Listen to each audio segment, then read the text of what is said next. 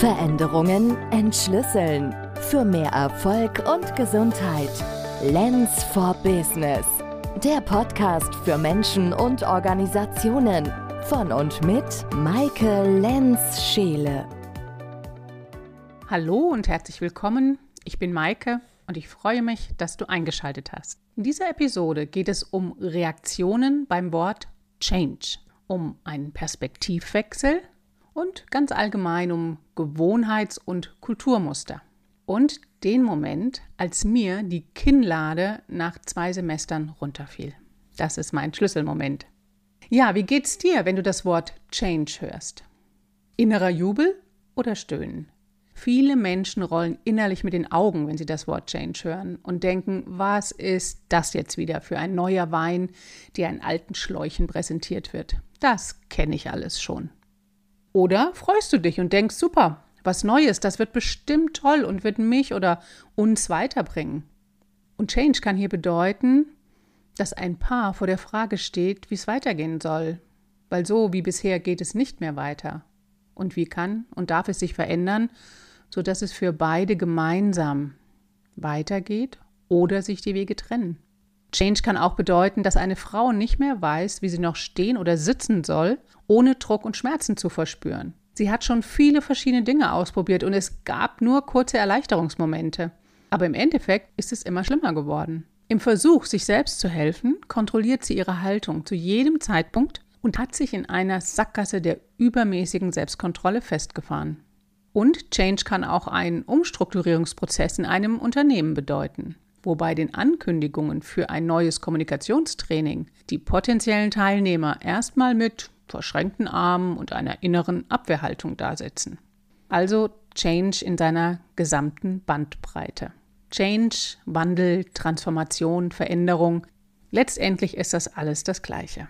Und es ist ja nicht so, dass Menschen sich keine Veränderung wünschen. Nach langem Regen darf auch gerne wieder die Sonne scheinen oder nach einer Ausbildung oder einem abgeschlossenen Studium, da wird die erste Arbeitsstelle mit Freude, mit Vorfreude angetreten. Die Fusion mit einer größeren Firma, die mehr Möglichkeiten in der Gestaltung bietet, wird als positiv erlebt. Dies sind willkommene Veränderungen.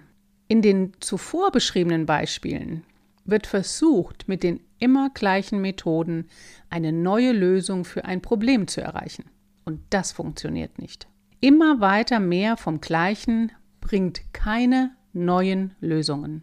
Wie kann es stattdessen gehen? Wir können hier einen Perspektivwechsel vornehmen. Statt neue Change-Prozesse zu implementieren, geht es vielmehr darum, genau hinzuschauen, wo und wie Change behindert wird. Denn wir alle kennen den Satz, nichts ist so beständig wie der Wandel, der dem griechischen Philosophen Heraklit zugeschrieben wird.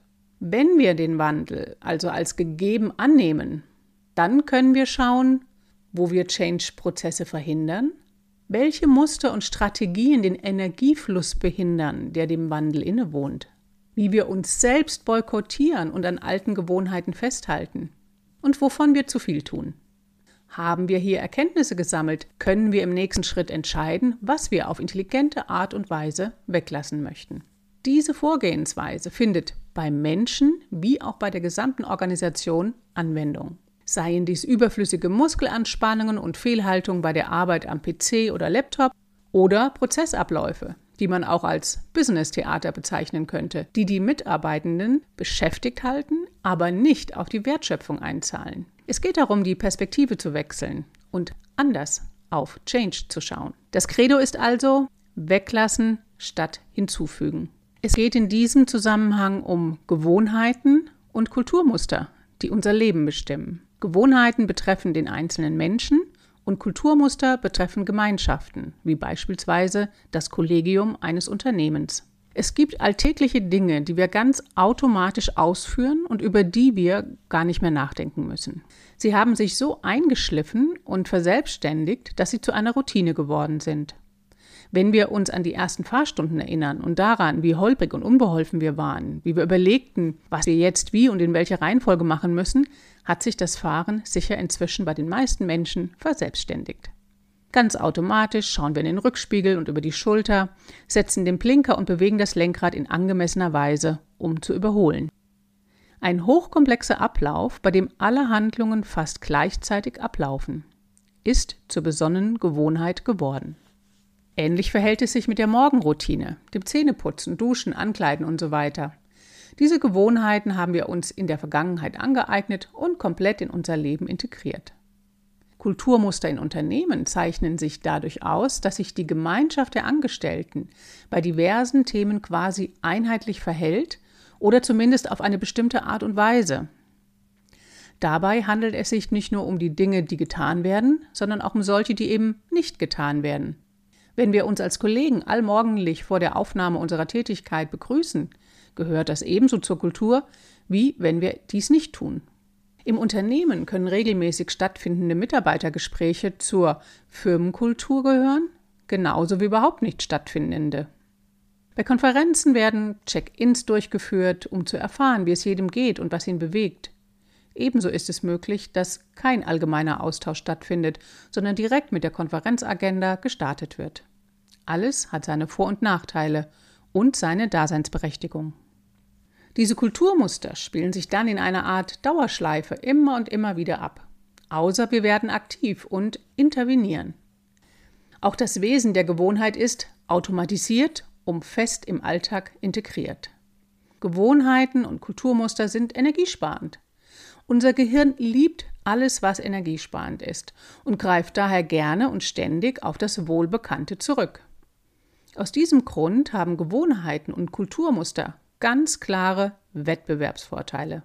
Noch bevor wir es bemerken, werden sie aktiviert und genau deshalb ist das Bewirken einer Veränderung nicht ganz einfach.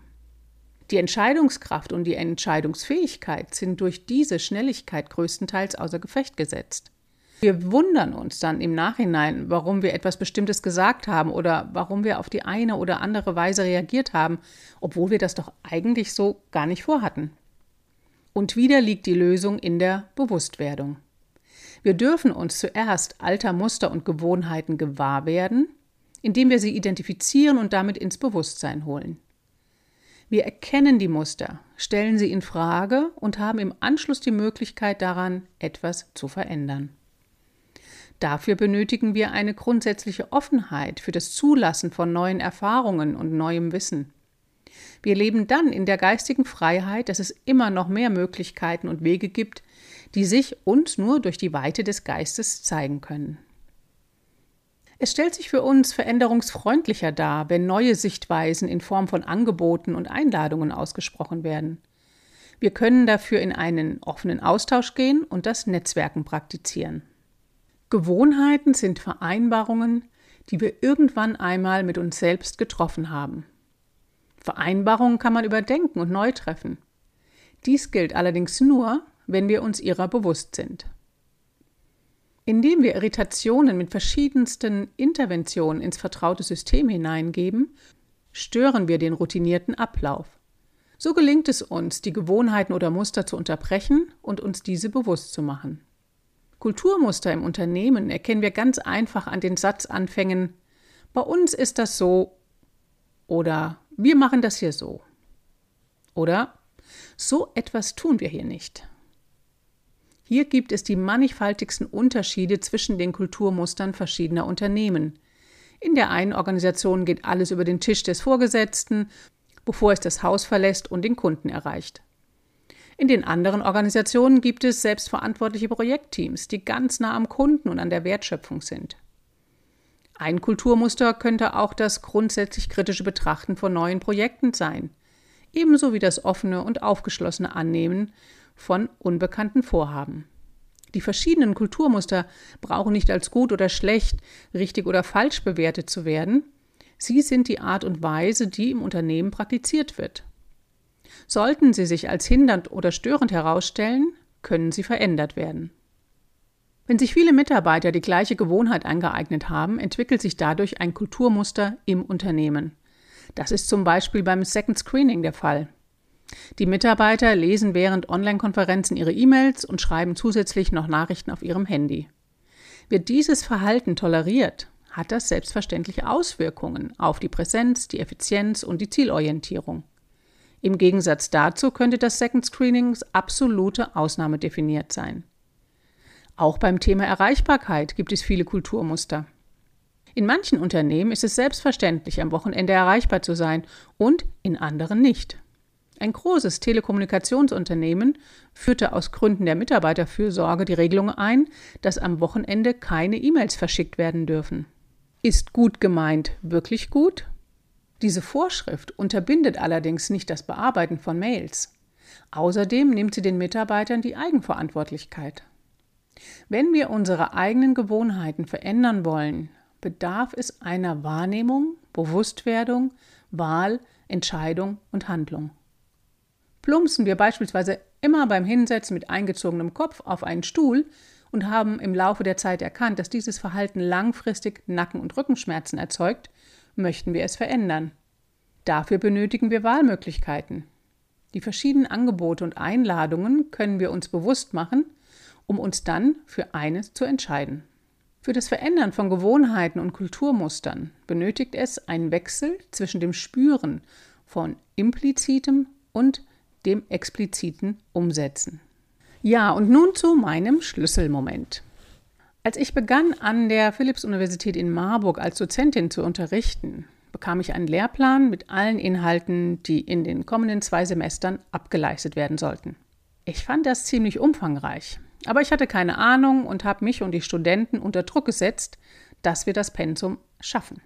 Als nach zwei Semestern die praktische Prüfung anstand, habe ich die zusammen mit einer Kollegin abgenommen und von ihr erfahren, dass sie einige zeitraubende Inhalte einfach weggelassen hatte.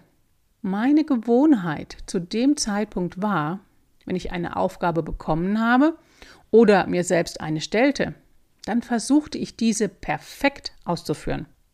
Das Kulturmuster, das mir die Kollegin spiegelte, war, ich mache hier das, was geht, und was zu viel ist, lasse ich weg. Mir fiel innerlich die Kinnlade runter, während ich äußerlich möglichst gefasst blieb. Und das war genau dieser Schlüsselmoment, den ich immer noch spüren kann. Dieses pure Erstaunen über die Freiheit, die meine Kollegin sich genommen hatte. Und ich habe sie beneidet darum, dass sie das getan hat.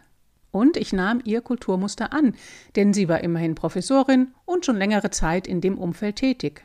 Mein Learning daraus war, dass ich meinen gesunden Menschenverstand eingeschaltet lasse, wenn ich mich neuen Aufgaben gegenüber sehe und nicht gewohnheitsmäßig in die Perfektionsfalle hineingehe. Übrigens, das ist schon 19 Jahre her und in der Zwischenzeit hat viel Versöhnungsarbeit mit meiner perfektionistischen Seite stattgefunden.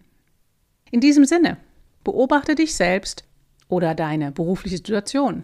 Wo gibt es Veränderungswünsche?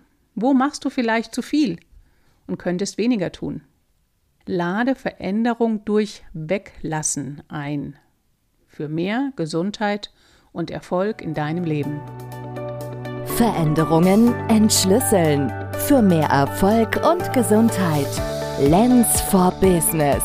Der Podcast für Menschen und Organisationen von und mit Maike Lenz-Scheele.